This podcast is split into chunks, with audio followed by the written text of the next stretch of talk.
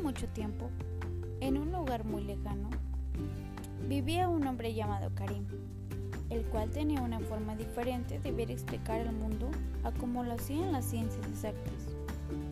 Él tenía una visión blanda, no era objetivo en sus investigaciones, sino que trataba de comprender por medio de la interpretación los fenómenos sociales.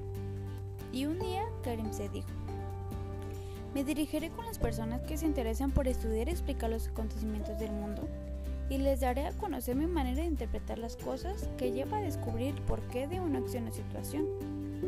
Y entonces se dio la tarea de plantear bien lo que les iba a presentar, esto con el fin de demostrarles que su forma de interpretar daba una explicación de los hechos sociales. Primeramente, dijo Karim, le pondré un nombre a mi método. Le llamaré paradigma hermenéutico cuando esté al frente de ellos les daré a conocer sobre él. Al día siguiente se reúne con las personas que se interesan por los métodos para comprensión de las situaciones o acciones. Walter, uno de los integrantes del grupo de personas interesadas, le pregunta, ¿qué es lo que tienes en mente? ¿Qué es lo que consideras con lo que puede explicar los fenómenos sociales? Karim contesta, le llamé paradigma hermenéutico a la investigación cualitativa, la cual se enfoca en interpretar, comprender y explicar la realidad social.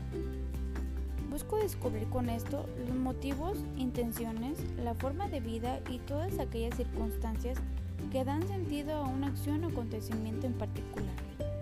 Podría postular con este enfoque que la realidad es dinámica y múltiple. El comportamiento de los sujetos está gobernado por leyes generales y que su forma de descubrir es interpretando los significados diferentes de los hechos sociales. Esa es la forma en que puedo explicar el mundo. Enseguida, Walter pregunta, ¿y cómo podrás visualizar a los sujetos en este caso? Karim contesta con voz segura, los visualizo como actores de mis investigaciones. Ellos son mi centro de investigación. Los describo y comprendo basándome en sus particularidades y en lo único que tienen ellos antes que generalizar. Después de que Karim le plasma todas las ideas que tiene el grupo, comenzó a surgir interés y diálogo entre ellos, ya que parecía acuerdo y consentido lo que Karim postulaba. Pasó tiempo en lo que conversaban sobre este tema y Walter responde representativamente por el grupo. Excelente, es una forma interesante que podríamos considerar para nuestras investigaciones sociales. De hecho, podríamos considerarlo para modelos de intervención de los problemas sociales. Karim responde, sí, realmente creo que podemos utilizar mi manera blanda de ver las cosas.